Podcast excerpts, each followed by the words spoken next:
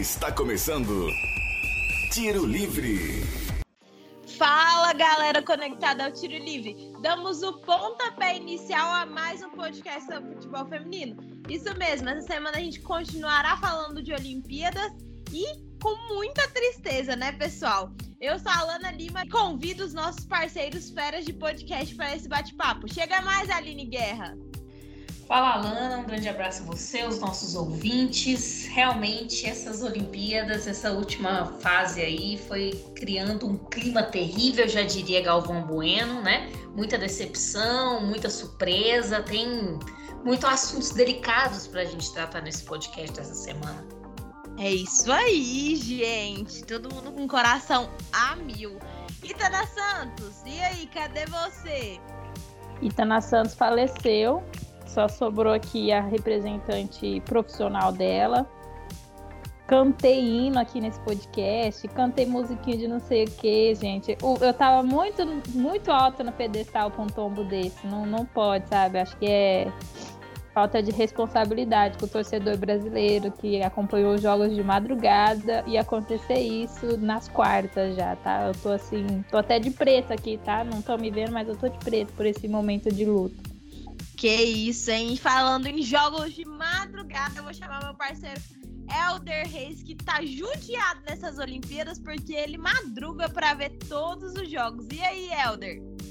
Opa, eu não vou perguntar se tá tudo bem, não, porque eu já sei que tá. E o pior de tudo é, não é nem a madrugar, não. O problema é, é os brasileiros se lascando e você vendo aquelas cenas repetidas vezes. É igual alguém maratonar a Cidade Alerta 5 horas, 10 horas por dia, sabe? É assustador. Mas vamos lá, né? O futebol feminino não acabou, vamos discutir as quartas de final, semifinal, mas realmente estou tentando me recuperar das cenas que eu vi no Jogo do Brasil. Véio. Vambora. É isso aí, nós somos nós somos clubistas, mas também somos, prof, somos profissionais, né? E por isso que a gente vai continuar esse podcast. E vale sempre ressaltar que o Tiro Livre é a iniciativa da PROAI, Pró-Reitoria de Assistência Estudantil da UFO, e que nesse atual momento de pandemia, esse podcast está sendo gravado à distância, respeitando o isolamento social. Pessoal, é um prazer estar aqui com vocês novamente. Só é desprazer com que a gente vai começar falando, né? É que infelizmente, né, as meninas do Brasil não conseguiram, né, ir para as finais, para as finais aí da, da, das Olimpíadas e caíram nesse último jogo. O que, que vocês têm a falar? O que, que vocês falam sobre isso? Começa aí. Você já quer começar já com o resultado do Brasil já? Brasil já de uma vez? Vocês não querem, não? Vocês querem que fale os outros primeiro? Deixa o Brasil para o final, para a gente já ter tirado do sistema antes. Então, calma lá. Então, vamos, vamos, vamos deixar ele por último. Então vamos começar com os resultados para o pessoal entender. Na sexta-feira, dia 30, 6 horas da manhã, a Grã-Bretanha pegou a Austrália, a Austrália ganhou de 4 a 3. E aí, comentem sobre isso. Era esperado já ou não? Foi o que eu falei no último podcast, né? A Grã-Bretanha deixou a desejar na primeira fase de grupos, não jogou bem, assim, deu para o gasto, né? Deu para o gasto. E aí a Austrália veio, né, com assim, levada pela grande torcida do Elder, que gritava Sanquer, Sanquer o tempo todo. E aí a Austrália conseguiu ganhar de 4 a 3. Foi um jogo muito ruim para a Grã-Bretanha. O time não conseguiu encaixar a partida. E a Austrália, assim como o Canadá, que depois a gente vai, que a gente vai comentar melhor, é tá sendo um time muito inteligente nessa competição. Tá se adaptando muito ao seu adversário. Então, assim, você vai jogar contra um time que teoricamente ali no papel é melhor que você? Bom, a gente cria uma, uma tática, a gente joga de uma maneira que o time adversário vai entrar na roda. E a Austrália tá jogando bem assim. E foi assim com a Grã-Bretanha. Conseguiu até fazer os 4 a 3 e se classificar. É histórico para as Matildas, né? Porque é um time que chegou sem muitas pretensões nessa, nessas Olimpíadas, ninguém acreditava muito, a não ser, óbvio, o Elder e, e conseguir essa vaga para as semifinais foi, foi fantástico e uma pena para a Grã-Bretanha, porque com o time que tem, poderia ter ido mais longe. Itana Santos. Eu acho que esse era o confronto que a gente menos tinha alguém como favorito, por mais que tenha a Grã-Bretanha com uma tradição um pouco maior do que a Austrália, né? É toda formada aí pelo seu time inglês praticamente Mas estava muito aberto, né? Tanto a Austrália, por questão assim de, de vir bem, mas assim, não tem um histórico. A Grã-Bretanha é boa, mas estava deixando a desejar. Então estava no nível bem, bem parelho, parecido. E num jogo de bem aberto, né? 4 a 3 a Austrália acabou levando a melhor. Correu aí por fora graças às, às mandingas do Helder. Não sei o que, que ele fez aí, que ele devia ter feito para o Brasil, mas não deu certo, deu só para a Austrália. E, e, já fez um, uma campanha bem histórica, né? A Austrália ela não tinha histórico de finais assim, chegar muito à frente. Onde ela chegou foi bem grande para o time dela. Elder Reis? Olha, eu só vou dizer duas coisas. Meu avô australiano, seu Antônio Harrison, que veio para o Brasil numa prancha, ficou muito feliz lá do céu, onde ele nos acompanha, sinceramente, com esse resultado histórico frente à Grã-Bretanha. E outra coisa, né, para a Aline Guerra, né? A raiva do especialista é pegar um palpiteiro sortudo. É isso que eu digo, viu? Porque, sinceramente, essa seleção da Austrália surpreendeu todo mundo. É, realmente não tinha muitas expectativas, mas esse é o mal da seleção que vem como franco atirador, que não quer nada com nada, né? Não tem tanta expectativa. É, vai jogando com a faca nos dentes e vê o que acontece, né? Realmente foi um jogo muito aberto, eu acompanhei um pouquinho do jogo, eu acompanhei tudo não, mas acompanhei um pouquinho, e realmente foi, foi é, seguiu a lei, né?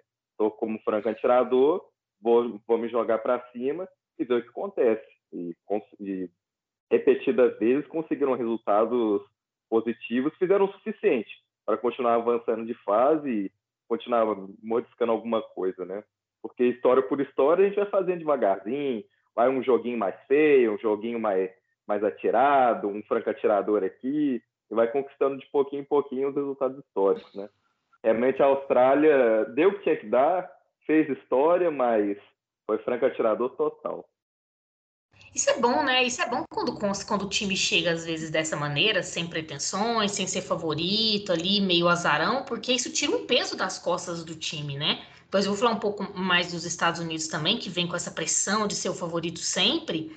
Um time que chega como a Austrália, qualquer resultado já é positivo, né? Então o time entra leve contra qualquer adversário, contra qualquer time, seja melhor ou pior. Eu acho que isso ajuda, eu acho que isso vem, ajudou a Austrália até aqui nessa, na competição. Ainda pode ajudar ainda, né? Vai disputar a medalha de bronze. Então, assim, eu acho que isso, isso é bom, isso é legal. Isso ajuda muitas vezes os times. Você entra despreocupado, sem essa pressão, e às vezes o resultado vem. Por que não? E essa história de pressão por favoritismo está sendo praticamente uma das pautas principais Sim. dessas Olimpíadas, né? Tá valendo para outros esportes. A gente viu aí o caso da Simone Biles, os casos dos times também no futebol feminino, porque caiu a gran, o grande Estados Unidos, caiu o Brasil, também estavam vindo super favoritos. Depois, pessoal da natação reclamando. A gente viu também o Gabriel Medina, que é o campeão do mundo no surf, caindo também. Essa é, é, é a pauta que vai ficar para essas Olimpíadas. E quem está vindo sem esse peso realmente está conseguindo se sair muito bem. Nós estamos vendo vários países diversos subindo ao pódio. E é igual a gente comentou no último podcast, né? É um assunto muito importante de se falar, essa pressão em cima dos atletas de, de alto nível, dos grandes favoritos, daqueles que dão um show sempre. Então é uma pauta muito importante, né? Da gente estar tá sempre discutindo. E isso ficou muito claro nessas Olimpíadas. Então, realmente, é, é foi a bandeira dessa Olimpíada, né? Essa grande pressão em cima dos favoritos, né? Realmente, gente, realmente é um assunto que foi colocado em pauta, igual a Aline falou semana passada, está sendo colocado hoje de novo, porque é muito importante, né? É, a saúde mental, ela não, não deve ter um preço aí a ser pago. É, e aí, gente, vamos então para o próximo jogo. Suécia e Japão. Aconteceu às 7 horas da manhã e a Suécia é, ganhou do Japão de 3 a 1. Grande Suécia teve gol de quem? Kosovar Aslani, a grande estrela do Real Brasília da próxima temporada. A Alana cantou essa pedra que estamos todos prontos para essa contratação do Real Brasília. Vem aí, hein? Vem aí. Mas a Suécia contra o Japão, eu achei até o começo do jogo foi meio estranho. Eu falei assim, meu Deus, o Japão comprou essa partida. Mas aí depois acabou que deu, que deu tudo certo. Mas a Suécia jogou contra o Japão da, da mesma maneira que jogou no, no, na fase de grupos. Segura, ditando o volume de jogo, ditando a, a, as cartas, né? Dando as cartas da partida. O que vem acontecendo muito hoje, depois a gente vai falar das semifinais, é que é o que é impossível de não acontecer, né? Os times estão começando a sentir o cansaço, né? Porque, assim, são muitos jogos com uma, uma diferença de tempo, assim, muito pouca. Então, tem jogo de, de dois em dois dias, jogos difíceis, né? E apesar da Suécia ter um time, um, um, banco muito legal, então assim, o time roda bastante, você começa já a sentir as jogadoras cansando. Então, assim, esse jogo do Japão contra a Suécia, eu senti que a Suécia, sabe, fisicamente a equipe deu uma, deu uma, uma segurada, assim, mas foi um jogo tranquilo, teoricamente, né? Porque era o Japão também, então o Japão não, não impôs muita dificuldade, mas o começo do jogo foi meio complicado. Eu falei, meu Deus, olha o Japão aí. Mas deu tudo certo para a Suécia. E aí, gente, mais comentários? Itana Santos hoje está calada, gente, porque ela, ela tá muito magoada, né, Itana? Tô, gente, tô a derrota. Elder Reis? Opa, vou falar um pouquinho também que, que agora essas fases finais aí eu acompanho um pouquinho de tudo. Realmente deu, deu uma lógica, né? Igual a Aline, Aline falou. É, a Suécia estava jogando com o freio de mão um pouquinho puxado, mas é, se o Japão ganhasse esse jogo era para fechar aquela Vila Olímpica, fazer investigação com a FBI, porque ia se provar que a maior organização criminosa da humanidade estava atuando novamente, o Japão, ou o Comitê Olímpico Japonês, porque seria brincadeira, né? Mas deu a lógica, um jogo tranquilo, que elas estavam tentando preservar Minas da Suécia, principalmente o lado físico, né? Porque não é fácil, principalmente pelo lado emocional, jogar uma Olimpíada e estar tá jogando no Japão com essa preparação um pouco prejudicada por conta da pandemia, etc. Né? Então, fizeram um jogo tranquilo, enfiaram 3 a 1 no Japão, jogaram com o mão um pouco puxado, mas né, vamos ver o que, que vai acontecer. Eu acho que foi uma decisão muito acertada, as meninas aí avançaram de fase. Né? É isso aí, pessoal. Então vamos para o próximo jogo aí para a gente comentar. Eu tô ansiosa para comentar logo do Brasil, mas enfim. Vamos para o próximo jogo dessas quartas que foi sexta-feira, dia 30, 8 horas da manhã, Holanda e Estados Unidos. Ficou 2 a 2 e nos pênaltis os Estados Unidos venceu de 4 a 2 da Holanda. E aí, até aí os Estados Unidos estavam bem, né? Sem dar spoiler. Só que não, né? Esse jogo aí foi o jogo que me matou. Foi depois da, da, da eliminação do Brasil, eu Mas já tava assim. Serve. Eu já estava destruída. Serve. E aí esse jogo acabou de, de me matar. Foi um jogo muito, assim, deixando bem claro que os Estados Unidos estavam tá, jogando nessa competição, né? Não tava bem. E a Holanda é aquele famoso jogou como nunca, perdeu como sempre, né? Porque a Holanda jogou melhor que os Estados Unidos, foi melhor o jogo inteiro assim, chegava com facilidade no, no, no, ataque e até a defesa bagunçada da Holanda, nesse jogo, apesar de ter levado dois gols, conseguiu ser que foi o melhor jogo da zaga da Holanda, foi contra os Estados Unidos. Infelizmente, no deco... infelizmente para as holandesas, né, para mim também, que sou torcedora da Holanda em determinados momentos, a Lick Martins, que tipo, é, uma da, é a principal, uma das principais jogadoras da, da seleção, acabou perdendo um pênalti no, no período regular. Então, assim, a Holanda poderia ter vencido de 3 a 2, né? Então, assim, perdeu essa oportunidade, aí depois foi para os pênaltis, e aí acabou que a Viviane Miedema, outra grande estrela da, da, da Holanda, perdeu também o pênalti. Então, assim, foi uma partida muito boa da goleira dos Estados Unidos, a Alissa Nerri, fez, pegou o pênalti da Martins, depois pegou um também na cobrança de pênaltis. Então, assim, foi um bom, um bom jogo da Narri. Mas os Estados Unidos tam, não jogou bem, como também não tinha jogado na fase de grupos. Já tinha acendido aquele, aquela luz vermelhinha, né? Porque na fase de grupos estava aquela luz amarela, acendeu aquela luz vermelha, porque é complicado, porque apesar que a gente falou aquela hora, né, do, da pressão psicológica desse, nessas atletas, né? Que chega com aquele, aquela, aquele cartão de favoritas, campeãs mundiais e melhor time do mundo, melhor elenco do mundo, e de repente não consegue entregar, né? Vem aí que a primeira, é a primeira competição importante sobre o treinamento do Vládico, né? Antonovski, ele vem com uma estratégia de jogo completamente diferente. Não é aqueles Estados Unidos agressivo que propõe o jogo o tempo todo. E eu acho que as atletas sentiam um pouco essa diferença né? Então, assim, esse jogo contra, contra a Holanda foi, foi, um, foi um jogo equilibrado, mas a Holanda jogou mais. A Holanda teve mais chances de matar, de matar a partida, mas acabou eliminada nos pênaltis. Os Estados Unidos passou graças a Narre, mas assim, já desde essas quartas de finais, não, não demonstrou muita coisa, muito futebol, não. Tem gente que parece que nasceu para ser freguês, né? Não tem como. Holanda, Estados Unidos, daí já tá virando paternidade. paternidade. E, e, eu achei que a Holanda tinha acordado os Estados Unidos para essa Olimpíadas. Falei, nossa, agora vai, bem no sufoco ali, vai pegar esse, essa emoção toda e vai para frente, mas olha só, só surpresas, só o inacreditável Esporte Clube. Não, realmente, né? Na mesma linha que vocês, meninas, eu não esperava que os Estados Unidos, pelo, pelo nome, pela camisa, pelo futebol que estava jogando, que não era aquele futebol, nossa, que futebol gostoso, mas é que você sempre espera que vai acordar, que vai ter uma reação, tá escondendo coringa na manga da camisa, né? mas infelizmente provou-se a regra, né, que o gigante não, não acordou. Não, o gigante não acordou, segue o gigante, o gigante voltou a dormir. É, diferente do que eu falei no outro podcast, né? Não voltaram juntos é, estadunidense e canadense no mesmo avião para casa, né? Só foi a seleção dos Estados Unidos que voltou para casa, né? Mas realmente não vou dizer pior, viu? Porque ah. pior porque o Brasil tem que fazer é, tem que fazer porque como que é não tem voo direto, né? Tem que fazer pausa. Às vezes deve ter ido junto com os Estados Unidos depois voltado vindo para o Brasil. Né? Foram trocando uma ideia né, no que aconteceu, né? Pô, e aí, é. vocês estão nós também. A Pia é reviu é? as antigas jogadoras. Foi tudo... Deu wrong. É. é. bom que a Marta já aproveitou, né? Pegou o voo de volta ali por Orlando Pride ali já, né? Conversando com as meninas, né? Tranquilo. É, Debinha Mas... já ficou em casa direto. É, pois é, né? Já aproveitar rachar o Uber, inclusive rachar o Uber, para concentração, lógico. Mas realmente essa é, a Holanda passou, é, teve os méritos, apesar de pênalti pela loteria, né?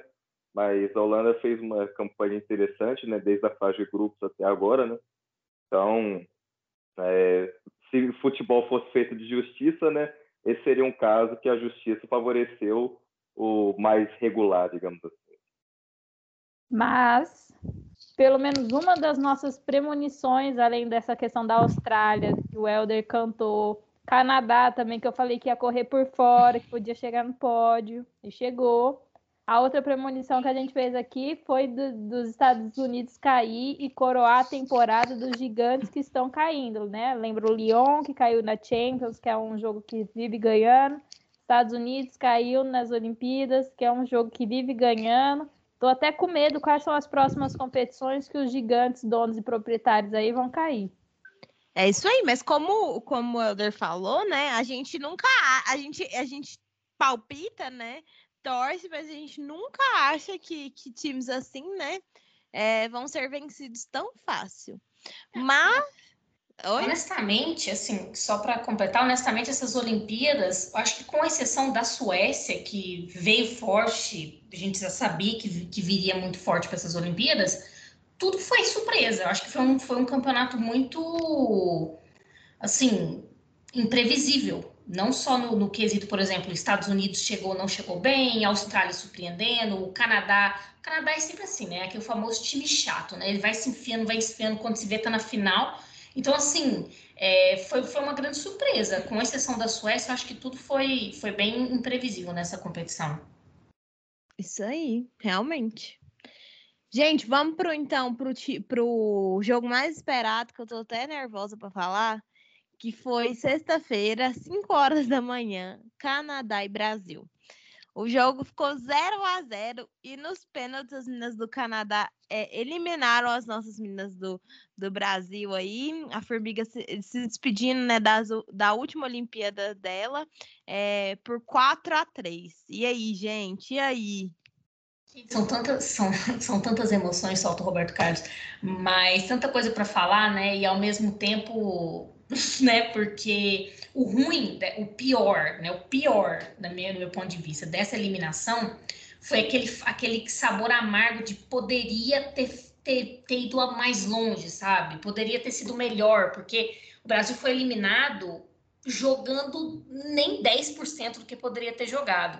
O jogo contra o Canadá foi muito ruim. O Brasil jogou mal. Um, resti um resquício daquela partida contra a Zâmbia, que já tinha jogado mal contra um time muito inferior, que a gente bateu muito nessa tecla no último podcast, e jogou mal contra o Canadá. Né? O Canadá, daquela maneira chata, marcando uma marcação alta, é, se encaixa, o Canadá se encaixa no jogo do adversário, né? Sempre. Né? Então, assim, é, o Brasil não conseguiu jogar né? Aproveitou muito poucas oportunidades que teve. Ali a saída de bola do Canadá aproveitou muito pouco, pressionou muito pouco. Então, assim, dava para ter jogado mais, sabe? Isso, isso é que é que mais magoa, mais machuca. E, e aquilo, né? Vai, vai para conta de quem nessa hora, né? Até a gente viu aquela entrevista da Marta no final. É, eu acho que, que muito vai para conta da Pia com as convicções dela, que, que não muda. A gente falou disso, eu, eu, tava, eu vi muito no Twitter as pessoas é, falando sobre isso, de que ah, quem conhece o futebol feminino, quem trabalha com futebol feminino, já tinha cantado essa pedra antes. E a gente aqui nesse podcast já tinha falado isso antes. A Pia ela foi para a Olimpíada sem uma lateral direita de origem, que a gente falou que várias e várias vezes a Bruna não é lateral, ela não consegue fazer esse papel direito. E aí o time fica, fica com, esse, com essa deficiência crônica. O fato também de não querer renovar a goleira, apesar de que a Bárbara não nos, não nos custou essa eliminação, chegou até pegar um pênalti na, na, na cobrança de pênalti. É, o fato também é, por exemplo, no, durante a partida, ela no começo do segundo tempo, ela já substituiu a Bia. Eu achei aquilo ali absurdo. Ela demorou, ela demora muito para mexer no time, muitas das vezes ela mexe de uma maneira equivocada. Então, assim, é complicado porque fica que, sabe, não foi eliminado porque jogou mal, porque o Canadá foi superior, porque não foi, sabe? Erros técnicos, erros de continuação. É um time que tá cada dia que passa melhor, não tem como negar. Se for quem viu essa seleção jogando nos últimos anos, quem viu essa seleção jogando na Copa do Mundo de 2019, não tem como negar que é um time que vem evoluindo demais. Mas foi uma eliminação muito dolorida, porque poderia ter ido longe. Hoje, inclusive, eu assisti na semifinal entre Estados Unidos e Canadá eu falei, meu Deus, o Brasil conseguia vencer esse time dos Estados Unidos, sabe? Se tivesse passado pelo Canadá, tinha chance real de passar por esse time dos Estados Unidos nas semifinais. Então, assim, isso é o que mais dói. É o fato de saber que esse time tem capacidade e tinha como ir mais longe. Então, assim, foi, uma, foi realmente uma eliminação muito doída. Quase um disse tudo aqui para a Aline, falou tudo. Mas realmente a gente cantou demais essa bola da teimosia da Pia, da, da, das convicções dela que ela não largava a mão e que poderiam nos custar. É, e quando pergunta, né, se, se tem alguém para culpar, lógico que é questão de esporte, né? Alguém vai ter que perder, não tem como, infelizmente foi a gente. Mas acho que a seleção brasileira chegou no momento que já dá para a gente começar a arranjar nomes, porque agora não tá falta investimento, falta estrutura ainda, mas não está mais zerada como algumas outras competições que nós já jogamos. Não está mais só na base da superação, está totalmente na base técnica agora, de preparo, de um elenco assim que tá que se apresenta agora num, num nível físico quase igual, que estão em ritmo, estão jogando desde quando pôde, né? Desde quando a, pandemia, a situação da pandemia liberou, então, a seleção brasileira já chegou num nível que há pessoas que a gente pode falar, ó, você que errou, aqui que deu problema, agora não é, ah, não conseguiram porque elas não têm estrutura, não foi, a superação não foi o bastante.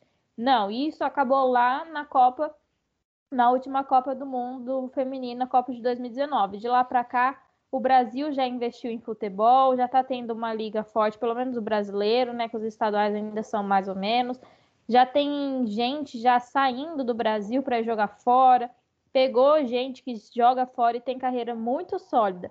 Praticamente pegou várias camisas 10 dos, ti dos times, né? Porque Marta é a principal jogadora, Bia Zanerato é a principal jogadora do seu time, é, a Duda é a principal jogadora do seu time.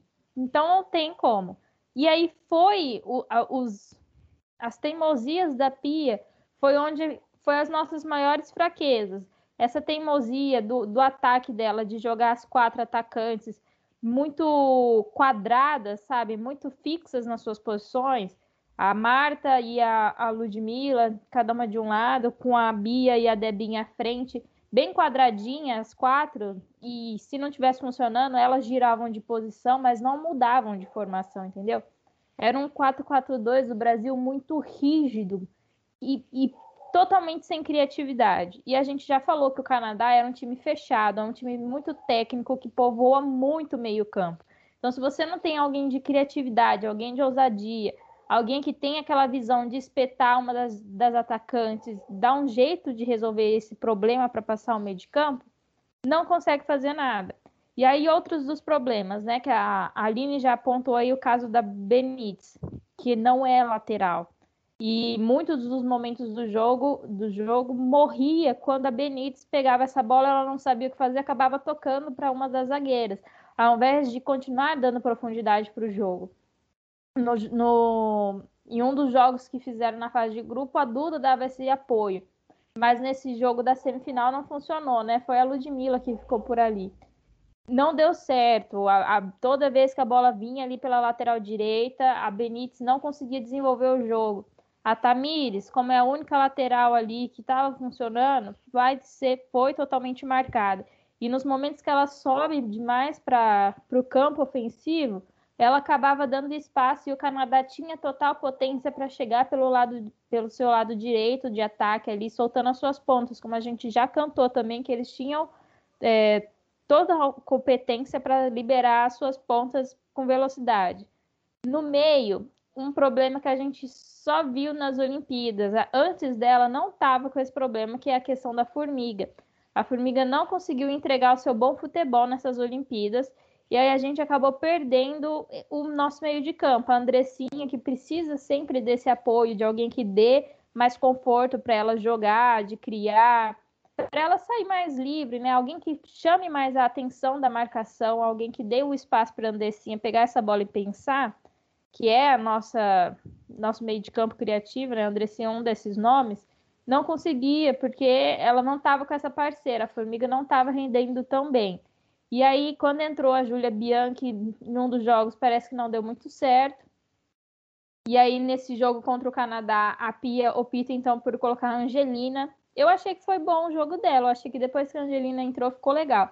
Mas a situação do, do time todo já não estava boa, não ia resolver. E nem as atacantes de nome, né? A Bia Zanerato saiu no começo do jogo, então não, não conseguiu nada. A Debinha não apareceu. A Marta foi um time assim de ótimos nomes, mas que custou essas pequenas teimosias, esses pequenos ajustes que poderiam ter sido corrigidos antes. Nós já, todo mundo já estava pontuando isso deixou o time fraco, não conseguia passar o meio de campo do Canadá. Canadá também, quando a gente passava, né, ou conseguia alguma coisa, as zagueiras canadenses estavam assim, no dia, o auge delas, estavam pegando tudo. Graças a Deus, as nossas zagueiras também estavam no auge, então não foi, é, não perdemos no tempo normal, né? Rafael e Érica seguraram do nosso lado, as zagueiras canadenses seguraram do lado de lá. Acho que assim, se for para falar quem brilhou no jogo, são as quatro zagueiras. Depois disso, não tem mais ninguém que brilhou nesse jogo. E a questão da Bárbara, eu sei que não custou a eliminação por conta dela. Também acho que foi bem, ela pegou um pênalti. Para mim, obrigação de goleiro em bater na, na, na, batida de pênalti é pelo menos um. Ou ele tem que pegar, ou ele tem que forçar o erro do seu adversário. Entra na cabeça, aluga um triplex, um condomínio inteiro, faz aquela pressão visual lá e força a pessoa a errar. E ela conseguiu. Só que aí depois a gente teve as batedoras, a nossa segunda principal batedora de pênalti, que é a Andressa Alves, errou. E aí quem bate a última é a Rafael, também não conseguiu. Eu só fiquei me perguntando por que, que nossas duas zagueiras tiveram que bater pênalti. Mano, sabe? também. As nossas outras atacantes e meia ninguém bateu, a Andressinha não bateu pênalti. É, acho que a Ludmilla ainda estava em campo, também não bateu. Por que, que essas meninas não bateram? Tiveram que deixar para as zagueiras? Não por desmérito, né? Existem várias zagueiras que batem muito bem na bola. Não achei que a cobrança da Érica. Eu, que sou torcedora do Corinthians, nunca vi a Érica bater pênalti. Eu até fiquei na dúvida. Falei, nossa, a Érica bater, será que ela bate bem? Para mim foi relativamente bem a Rafa. Mas foi mais felicidade da goleira, né, que foi bem na bola. Então eu fiquei com essa pulguinha, falei, precisava, acho que ou caiu total a confiança das meninas, ou realmente não tem gente que pega essa bronca de não, vou ter que eu que vou lá decidir no pênalti, né? É, essa... é, pode falar. Não, mas essa dúvida realmente eu fiquei na hora, tipo, quem escolhe as batedoras de pênalti, né? Porque eu nunca ouvi falar que você coloca as zagueiras para bater antes das meio de campo. Eu também não entendi isso daí. Eu falei, cara, como é que a, a Rafa foi bater esse pênalti antes da Debinha? antes da Ludmilla. Não, não fez sentido isso aí. Eu também achei. Não, a Rafa ficou com o pênalti decisivo. Então, dela foi o quinto. Achei Porque, tipo assim, doideira. a Debinha foi a segunda, a Marta abriu e a Debinha já foi de segunda. Ao mínimo, você deveria deixar a Debinha por último, né? Então. Eu acho que achou que ia resolver antes e talvez não ia precisar da, da Rafaela. Alguma coisa deve ter mudado, não sei. Porque como ficou André Salves de quarta, talvez terminaria por ali. Não sei o que aconteceu naquele momento, só sei que ficou essa pulguinha das batedoras. E, e a Pia tinha goleira pegadora de pênalti no banco. Ela tinha a Lele e a Aline, que são melhores que a Bárbara para isso. Talvez ela deveria ter tido essa malícia e falar: ó, não, vou trocar a Bárbara aqui no último segundo da, da prorrogação, guardar essa chave e trocar. E as meninas pegam pênalti. Elas já têm históricos de resolver Lógico que a Bárbara também tem, mas a Bárbara não está vindo do seu auge como as outras duas. Então ela poderia ter mudado para pelo menos tentar alguma coisa, né? Que foi o que muitos torcedores ficaram na bronca. A Pia demorou para mexer e não mudou nada. Sempre que ela mexia, ela o jogo era o mesmo, ela só trocava o nome. E aí aconteceu essa triste eliminação aí pra gente. Olha, eu só vou só vou é, entrar um pouquinho nesse assunto aqui, porque as meninas já falaram tudo, inclusive outras questões aí muito interessantes. É, mas eu quero entrar na linha do, da relação de cobrança que a Etana trouxe, né?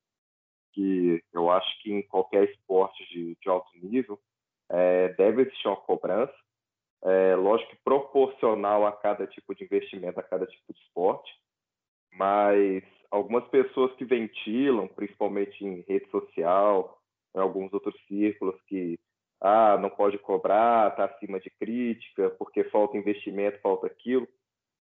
Realmente, o futebol feminino, é, no mundo em geral, no Brasil, deve ter muito mais investimento do que tem agora, mas já é uma coisa estruturada o suficiente. E a maioria dos jogadores já jogam em grandes centros, é, como lá na França, nos Estados Unidos, na Suécia, então, é, a gente tem que executar uma cobrança e perguntar o, por que, que alguns resultados não vêm. Por que, que a Pia muitas vezes é cabeça dura, por que, que ela não muda alguns conceitos que poderiam fazer diferença. Apesar de eu achar a Pia fera pra caramba, o histórico dela, o currículo dela mostra isso, né? Não sou da campanha Fora Pia, pelo amor de Deus, mas realmente a cobrança já pode começar a subir um pouquinho o sarrafo não chegar no nível de cobrança do Neymar da vida, porque cidadão Neymar, o que ele ganha na vida, o que ele ganha num dia da vida dele, eu não vou ganhar na minha vida inteira trabalhando, mas realmente já tem uma estrutura, já tem uma forma de jogar que tem de evoluir, que dá para a gente começar a ter algumas cobranças pela própria evolução do esporte. Porque nada evolui sem crítica e ficar isentando de crítica, muitas vezes até infantilizando o esporte, é um desserviço, é uma coisa que só puxa para trás, no meu modo de ver. Nossa, eu concordo demais. Isso, isso é uma coisa que, que inclusive, eu trago para o futebol feminino no geral. Às vezes as pessoas ficam assim, ah, o futebol feminino, é óbvio que o futebol feminino, é apesar de que vem crescendo muito, ele ainda não tem nem um terço do, do, do apoio, do patrocínio, do investimento que o masculino tem. É, mas, é, mas o futebol feminino, ele cada dia que passa, ele é mais forte. Então, eu acho que a gente tem que também parar com esse, essa vitimização, sabe, do futebol feminino.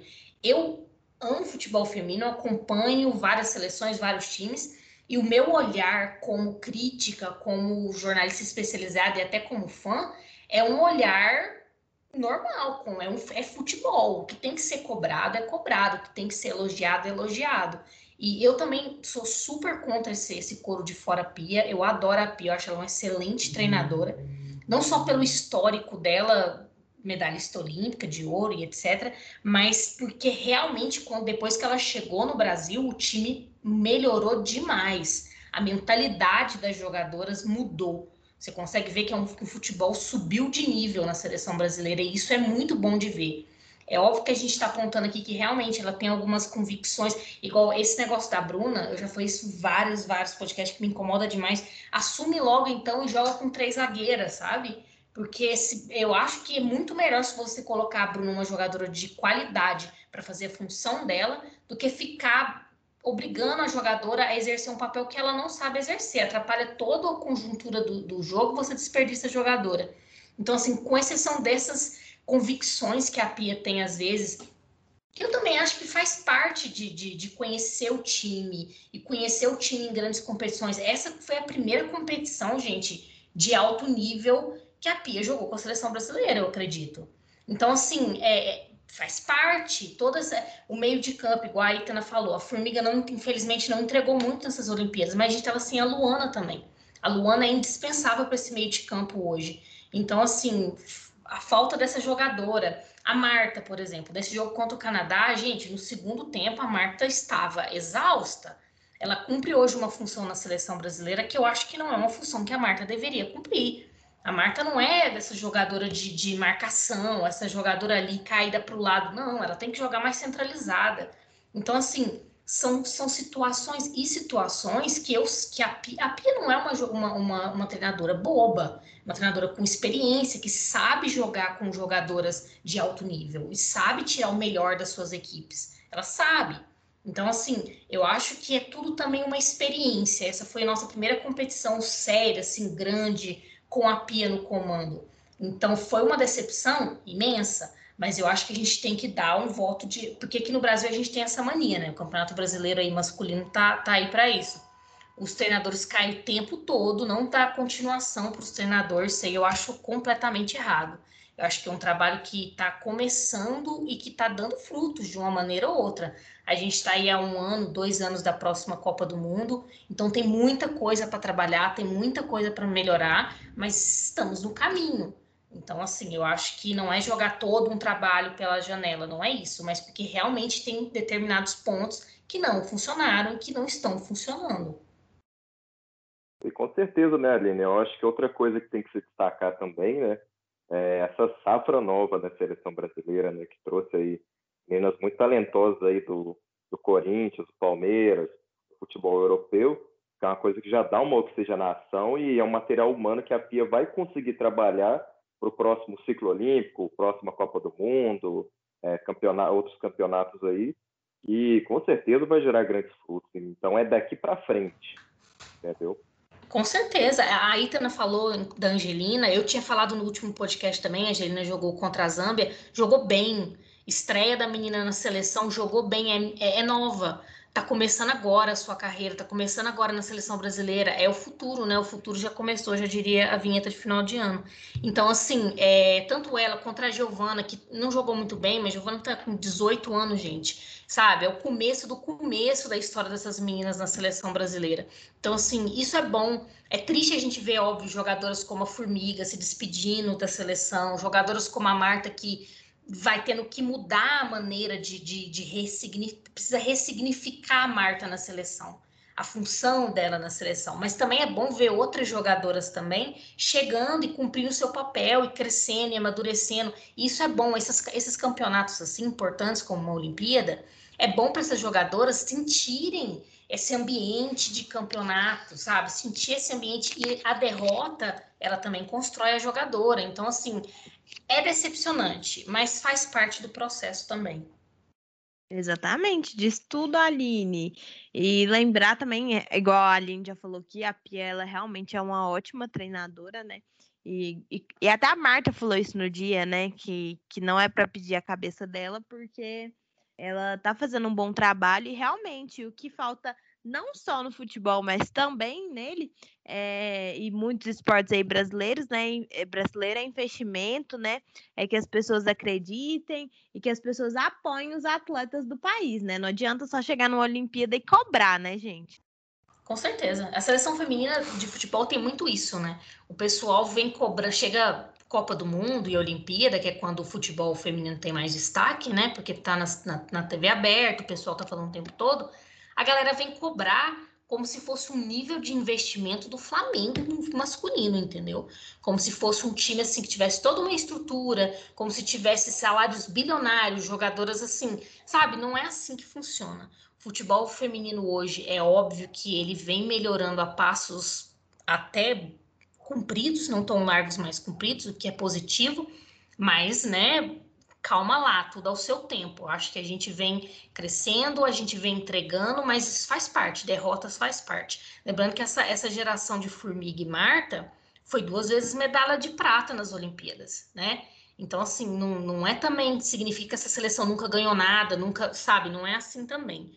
Mas é, é trabalho. Dia a dia, competição a competição, é assim que se constrói resultados em tudo, né? A famosa constância, né? Gente, podemos falar de semifinal? Gente, segunda-feira teve Suécia e Austrália. A Suécia ganhou 1 a 0 sem clubismo, viu ali, Guerra? E também teve 5 horas da manhã Canadá e Estados Unidos e o Canadá ganhou de 1 a 0 dos Estados Unidos, que jogou ele aí para fora, jogou assim nos Estados Unidos para fora dessa competição. Começa, Aline Guerra. Gente, duas semifinais bem brocochó, não, não vou mentir. O jogo do Canadá contra os Estados Unidos foi muito ruim.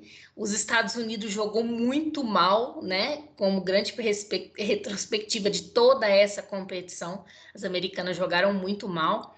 É, e o Canadá, com seu jogo chatinho, mais uma vez conseguiu manter, segurar, segurou, segurou, segurou, até acabou que, infelizmente, é, a, a, a, zaga americana cometeu um pênalti, né? É, peraí, me deu um branco, sei se é o nome da jogadora. A Davidson, a Davidson cometeu um pênalti e o Canadá converteu, é, o que foi assim, né? Porque os Estados Unidos não conseguiu, até que no, no segundo tempo, quando o Vladimir mudou todo o ataque, substituiu as três atacantes, começou, os Estados Unidos começou a assustar um pouquinho mais a zaga canadense, mas mesmo assim não jogou bem e acabou sendo eliminado. É, é aquele negócio, né? Os Estados Unidos, né? A mídia já vem para cima e vai cair treinador, vai aposentar jogadora, já vem com tudo. Eu acho que calma, né, gente? Eu acho que é a primeira, como eu falei anteriormente, é a primeira competição do Vládico na frente dos Estados Unidos é um time que não é acostumado a perder. Então, assim, quando perde, acho que para as próprias jogadoras é, uma, uma, é um negócio diferente que elas têm que lidar. É uma maneira diferente que elas estão jogando também. Eu acho que elas tiveram um pouco de dificuldade a se adaptar a isso. É, é uma geração que vem aos poucos se despedindo, né? A maioria das jogadoras dessa, dessa seleção tem mais de 30 anos, então provavelmente é, um, é o último ciclo olímpico. É, tem a medalha de bronze ainda para lutar. Né? Eu acredito que elas, que elas devem vir com tudo para conseguir essa redenção. Mas perdeu para o Canadá hoje porque realmente não fez uma boa competição. Simples assim. O jogo da Suécia contra a Austrália. A Suécia foi melhor no segundo tempo, tanto que fez o gol assim, nos primeiros minutos do segundo tempo com a Rolf, mas a Austrália também não jogou mal. A Austrália pressionou o tempo todo. Acho que essa leveza que a gente falou no começo contou muito para a Austrália nessa competição. Nunca entrou, a Austrália não entrou em nenhum jogo como favorita, a não ser contra a Nova Zelândia na fase de grupos. Então, assim, essa leveza eu acho que, que, que pesou bastante para elas. Mas Suécia fez o trabalho de casa 1 a 0 mais uma final, segunda final olímpica seguida para a Suécia favorita, né, gente? Eu, eu acredito que a Suécia chega mais do que favorita contra o Canadá. E, a, gente, desculpa, vou deixar o clubismo me levar, mas o Canadá tá merecendo levar uma. Vai Suécia, entendeu? Tá certo. Eu vou dar uma acelerada aqui é, meu raciocínio, porque é curto e grosso, né? Nos Estados Unidos já se escutam coros de ô, ô, ô, fora Vladimir, apesar das discordâncias também, tem que dar uma sequência lá. Mas realmente é, agora a gente vai ter as finais aí entre Suécia e Canadá, né? É, o jogo dos Estados Unidos e Canadá não tem muito a acrescentar o que a Aline falou. Realmente um jogo, os dois de freio de mão puxado, mas o Canadá querendo um pouco mais que os Estados Unidos. Então deu resultado positivo para o Canadá, lógico. É, e na outra, na outra chave, né? Que era a Suécia e a Austrália, né? Também com freio de mão puxado, não explorando todo o potencial que poderia explorar, guardando algumas cartas aí para a final, né? Enfiou a gigantesca goleada de 1 a 0 em cima do time da Austrália, né? Que incrivelmente não foi igual um golfinho, né? Subiu, fez uma graça e foi embora. Chegou aí na disputa do bronze aí, né? Já está entre as quatro melhores seleções olímpicas, né? Então, vamos ver o que, que acontece, principalmente nessa final agora, né? Suécia e Canadá. Embora eu acredite que agora, sinceramente, vou cravar o resultado aqui, o Canadá vai voltar para casa com uma medalhazinha prateada. Que já é, já é ótimo, já tá ótimo para elas, né? Mas uma coisa que eu acho que pode pender ali para o lado do Canadá é a exaustão da Suécia. A Suécia hoje no jogo contra a Austrália, no final do jogo, você conseguia, você conseguia perceber as principais jogadoras, a Slania e a Cobson, até a Rolfo também, exaustas. Isso aí pode pesar muito, porque o Canadá você pode perceber, você percebe que as jogadoras estão mais descansadas. O Canadá, gente, passou por, essa, por essas Olimpíadas assim, sem se esforçar muito, o que é incrível, que é estranho, bizarro, mas foi. Agora a Suécia jogou muito, 100% desde o primeiro jogo contra os Estados Unidos até essa semifinal contra a Austrália. Então isso é, é para mim é o único, único fator que pode desequilibrar um pouquinho para o lado do Canadá é o cansaço da Suécia. Porém é final, né, gente? É final de Olimpíadas. A Suécia está com essa prata engasgada, uma geração que está merecendo muito um, uma vitória aí final. Então, eu acho que a Suécia vai vir com tudo, a, do mesmo mesma maneira disputa pelo bronze, né? É, os Estados Unidos precisa desse bronze. Eu acho que, né, porque foi um torneio muito ruim. Eu acho que para a única maneira de melhorar essa situação é o bronze, mas aí também vem a Austrália. Pô, chegamos aqui, estamos disputando uma medalha olímpica. Então, eu acho que, inclusive, a disputa do bronze vai ser muito mais equilibrada, muito mais pegada do que, do que a do ouro.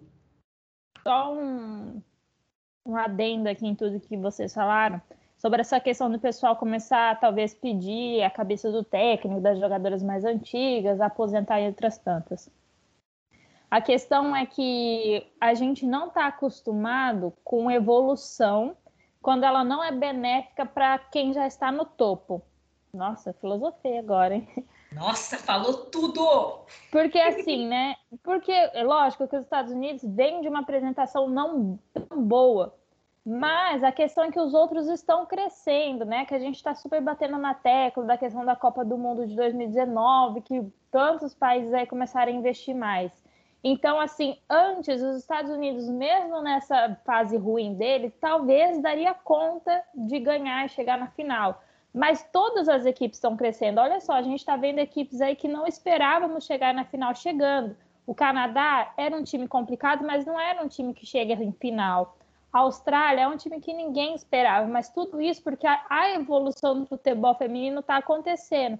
E aí é lógico que uma hora quem estava vindo aí de vitórias e vitórias constantes vai cair. E aí a pessoa não está acostumada. Então é aquela evolução que vai incomodar quem está no topo. Então, assim, a competitividade do futebol feminino está chegando. Não vai ser um, dois, três países só no topo, na hegemonia. A gente vai começar a ter disputas por, essa, por esses topos de pódio, pelas taças de campeonatos. Então, é indefensável, não tem como você querer derrubar, crucificar uma pessoa que acabou de chegar no time ou que fez um campeonato ou outro ruim, ainda mais um campeonato tão de tiro curto, que é a questão da Olimpíadas. Então, é, é a evolução da categoria que vai deixar muita gente triste para a felicidade do, do esporte. Não, isso é muito importante, né? Isso é muito bom, isso é bom para a modalidade, isso é muito legal para o torcedor, isso é, isso é bom. Óbvio que ninguém quer ver o seu time favorito perder, ninguém quer ver suas jogadoras favoritas aposentar ou, ou ser eliminada, ninguém quer. Mas isso faz parte do esporte e a gente tem essa cultura no futebol. No masculino sempre teve, e cada dia que passa isso vem aumentando no feminino também, é, de querer crucificar jogador e querer jogar tudo no lixo, um, um esforço, um trabalho por uma derrota, por uma eliminação. Esse time dos Estados Unidos, jogadoras, por exemplo, como a Carly Lloyd, que tem 39 anos provavelmente foi a última Olimpíada dela, deve estar se aposentando da seleção em breve, já são três ouros olímpicos. Já são duas Copas, dois ouros de Copa do Mundo, sabe? Então, assim, são jogadores que ganharam praticamente tudo, basicamente tudo. Então, assim, é uma derrota, é doído? É, mas faz parte do esporte, não, não tira o, o, a importância dessas jogadoras e também não tira o nível desses times também, entendeu? Ainda é a seleção americana, são as atuais campeãs mundiais, entendeu? Tem disputa de bronze ainda. Então, assim, a gente tem que parar de minimizar as coisas, sabe? Tipo, tudo é o fim do mundo, ou tudo. Não é assim que funciona. Futebol a gente sabe como é que é. É no jogo ali os 90 minutos, um, às vezes um apagão que o time dá já era, não importa quem que tá jogando. Então, assim, futebol é isso. E isso é uma das coisas legais do futebol também, né? Que tudo pode acontecer. É isso aí, vamos, vamos partir pro final aí, Alana Lima. Não vamos. tem mais nada a acrescentar, não, porque meninas estão falando tudo. Então, fechou. Então, vamos para a disputa de bronze, falar para os nossos ouvintes aí que é, vai ser quinta-feira, né, dia 5 às 5 horas da manhã, Austrália e Estados Unidos. E já vou falar também a disputa de final que vocês comentam. É, quinta-feira, 5 horas às 23 horas, Suécia e Canadá. E aí, gente? Acho que falamos todos, né, gente? Todos. É... Todos, sem nada para acrescentar. É, eu acho que, que essa, eu acredito que a disputa do bronze vai ser até mais equilibrada até mais disputada, eu acredito. E a de guerra. Mas é porque os dois times, gente, vêm aí. A Austrália, meu, chegou para disputa de bronze, elas vêm com tudo. E os Estados Unidos precisa dessa medalha depois dessa competição desastrosa. Então, assim, os dois times vêm com tudo. Depois daquele empate 0 a 0 horrível na fase de grupos, todo mundo via, como diria o Helder no último podcast, um jogo de comadre. Então, assim, eu acho que agora a coisa muda um pouco de de tom e eu acho que vai ser um jogo bem disputado. Eu espero que seja um jogo bem disputado. Não é possível que os Estados Unidos não vai chegar nem para essa, essa disputa de bronze. Afinal, apesar do cansaço das suecas, eu acredito que é muito difícil elas não virem com sangue no olho, com tudo. Fizeram um excelente campeonato. Esse time tá, tá assim, 100%. Eu acho que o Canadá não vai ter não vai ter muita chance contra elas, não. Eu acho que o bronze vai ser muito mais disputado. Aline, aproveita então e dá os pitacos que a gente gosta de dar nessas finais. De placar? Sim, sim, Uai, sim. Gente. Quanto que você acha que vai ficar? Deu até uma pane no sistema aqui, já diria Pete. Mas eu acho que a disputa do bronze vai ficar uns 2 a 1 ou 3 a 1 para os Estados Unidos. Uhum. E a disputa do ouro, eu acho que vai ficar uns 3 a 0 não vou, não vou nem falar 4 a 0 não. Boa! 3 a 0 ou 4 a 1 para a Suécia. Com um gol de Deus. quem? Kosovari Aslani, futura contratada do Real Brasil. Isso aí, eu, eu acredito. Elder Reis, seus palpites? Olha só, aqui não é palpite, vocês sabem que é informação e além de informação é previsão, né? Eu estou em contato com a comissão japonesa, já definiram o resultado já já compraram a, a Olimpíada. E, e, é o seguinte, vai no jogo do bronze, vai ficar, que o jogo do bronze, um branco aqui, quem está no bronze, Estados Unidos e Austrália, beleza. Estados Unidos e Austrália, vai ficar 1 a 0 para a Austrália, golzinho chorado da Sancler para tirar a camisa e comemorar com o pessoal do banco de reserva, aos, 80, aos 89 do segundo tempo. Ai, 89 do segundo tempo. E na final, para mim, vai ficar 2 a 0 para a Suécia. Jogo pegado, jogo brigado, e mas vai, vai dar ouro. E as meninas do Canadá, infelizmente, vão fazer história, mas não a história, né? Aliás, a história também, né? Mas vão ficar com a prata, voltar para casa sorridentes, com ouro no dente e prata no pescoço e encerramento de Olimpíadas. Gente, então, o Helder, antes da Ethan dar os palpites dela, eu acho que o Helder, quando acabar essa, essa pandemia, a gente tem que fazer uma campanha no Twitter para o Helder conhecer a Suncare. Para ela mandar uma camisa para ele, entendeu? Porque é, é, uma torcida assim, gente, é uma energia muito Incrível. positiva. Se a Austrália está disputando esse bronze, é, é graças à torcida de Helder Reis. Se, se a Austrália não tem um não tem um, um fã, o Helder não existe. Exatamente. Itana Santos. Eu venho com um placar de goleada estilo Corinthians 1 a 0. para os dois jogos, hein? Os dois jogos serão 1 a 0 Gente, vocês acham que não vai ter pênalti? O que, que é isso? Pelo Não. amor de Deus, ah, pelo isso? amor de Eu Deus. acho que pênalti só, só foi nessas quartas. Eu acho que vai ter. Austrália e Estados Unidos, hein? Eu acho. Uh, queima quem garau. Não, se for para ter pênaltis, eu acho que vem no do Canadá e Suécia, porque o Canadá é Hum. muito difícil de passar, Difícil ninguém vai fazer nada, vai ficar um meio de jogo ali. Mas é 1 a 0 para os dois jogos. E quem ganha o quê? será ouro, Suécia, Hum. prata, Canadá. E aqui tá igual a última edição do Big Brother. Ninguém quer saber quem vai ficar em primeiro ou segundo, né? Quer saber O o terceiro. terceiro. O terceiro, Austrália. Isso aí. Estados Unidos Gente. voltará chorando para casa. Exatamente. Se a gente E não medalhou, terra do elas também Sam. não, né, Itana? Sou contra, hein, gente? Sou contra todo esse ódio. Só você, só você. Porque se a gente não medalhou, você acha que elas têm direito de medalhar? Eu, hein? gente, não. Eu, hein? Aline com suas três camisas de, de torcedora, Holanda, Brasil, Estados Unidos, ficará triste com as Gente. três opções. Preciso pelo menos de um bronze, pelo amor de Deus. É muito sofrimento que não cabe num cartaz. Não, não. Gente, e aí? Fim de podcast de hoje? Mais alguma coisa para acrescentar? Vamos voltar então para terras brasileiras, né? Já que em terras japonesas fomos tristes, vamos voltar para o nosso Brasil, que aqui a gente é muito feliz. É, só anunciando aqui para finalizar meu último comentário desse podcast, que já nesse mês começa o Paulistão Feminino, né? O campeonato estadual aqui do estado de São Paulo, com as equipes femininas que figura. são- nós temos cinco equipes paulistas no Brasileirão, né? E, aí vão ter- vamos ter seis provavelmente o ano que vem. É, os jogos começam daqui oito dias, praticamente uma semana para começar o Paulistão.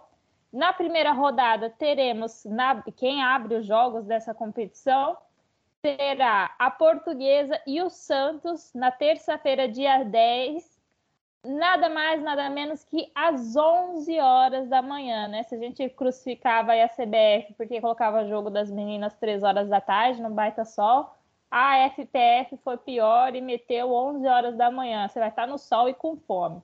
Mas então a abertura da, do Paulistão Feminino, Portuguesa e Santos lá no Canindé, em São Paulo.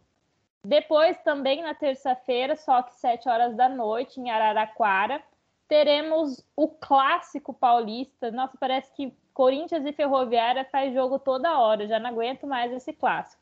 Mas esses dois times irão se encontrar em- ainda na terça-feira, que às três horas da tarde também terá o jogo do Red Bull Bragantino e o Pinda Esporte Clube, também no mesmo dia. Então, já na abertura do Paulistão, são três jogos na terça-feira. Na quarta, dia 11, o Palmeiras enfrenta o Taubaté às 3 horas da tarde lá no Allianz Parque. E no mesmo dia, o São Paulo e São José entram em campo às 5 horas lá em Cotia. E fechando essa primeira rodada do Paulistão, o Nacional vai enfrentar o Realidade Jovem, que é o único jogo que teremos na quinta-feira, dia 12, às 3 horas lá no Nicolau Alayon, na capital paulista. Então aí a gente ainda não tem data para as finais do Brasileirão, mas já temos data, horário e local para o Paulistão Feminino. Quem quiser acompanhar aí as equipes paulistas, coloca na agenda e bora para mais futebol feminino aqui no Brasil. É isso aí, recado dado de Itana Santos. E agora eu deixo o microfone aberto para vocês despedirem dos nossos ouvintes, pessoal. Bom, gente, foi um grande prazer. Um grande abraço a todos vocês, nossos ouvintes que mais uma vez acompanharam com a gente o nosso blá blá blá olímpico, né? Sobre o futebol feminino. Agradecer aos meus colegas aqui de bancada virtual. É sempre um prazer estar discutindo futebol com vocês. E como não posso deixar de falar, né? Vamos seguir, né? Porque o futebol feminino ele não para. E aí estamos aí, ainda tem disputa de medalha, então tem disputa da medalha de bronze, tem disputa da final olímpica. Vamos torcer, porque apesar do, do, do clima muito triste, o clima muito pesado no futebol feminino atual, é, é o reconhecimento, né? Essas meninas merecem, jogam muita bola, todas elas. É, e até a próxima semana com mais novidades dessa bola aí.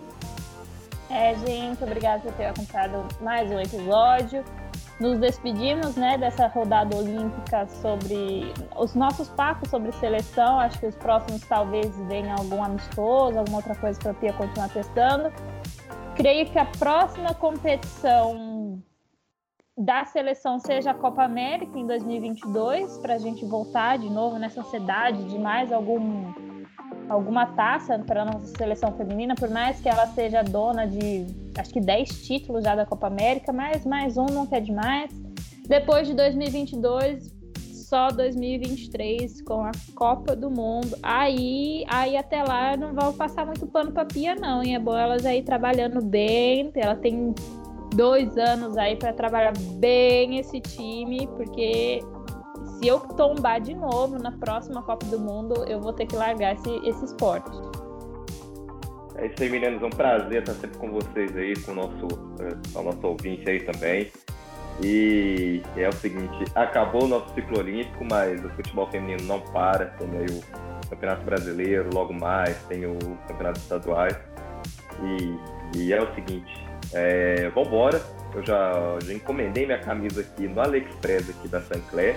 Já vou vestir a camisa, inclusive, já. E vamos embora nessa daí, porque é um prazer estar com vocês aqui discutindo aqui, aprendendo cada vez mais sobre futebol feminino, que eu não tinha tanto costume, né? Mas agora, aprendendo tanto com essas companheiras de bancada aqui, eu quero até marcar um, um churrasco, alguma coisa aqui pra gente assistir umas partidas aí depois que essa pandemia passar. E uma excelente noite para todos e até o próximo podcast. Que isso, hein, gente? Sempre um prazer estar ao lado de vocês e, a, e, a, e de você, ouvinte. Muito obrigada por estarem sempre com a gente e até o próximo. Esse podcast foi produzido por Alana Lima, Aline Guerra, Elder Reis e Itana Santos. Edição de Itana Santos e direção geral de Luiz Felipe Borges.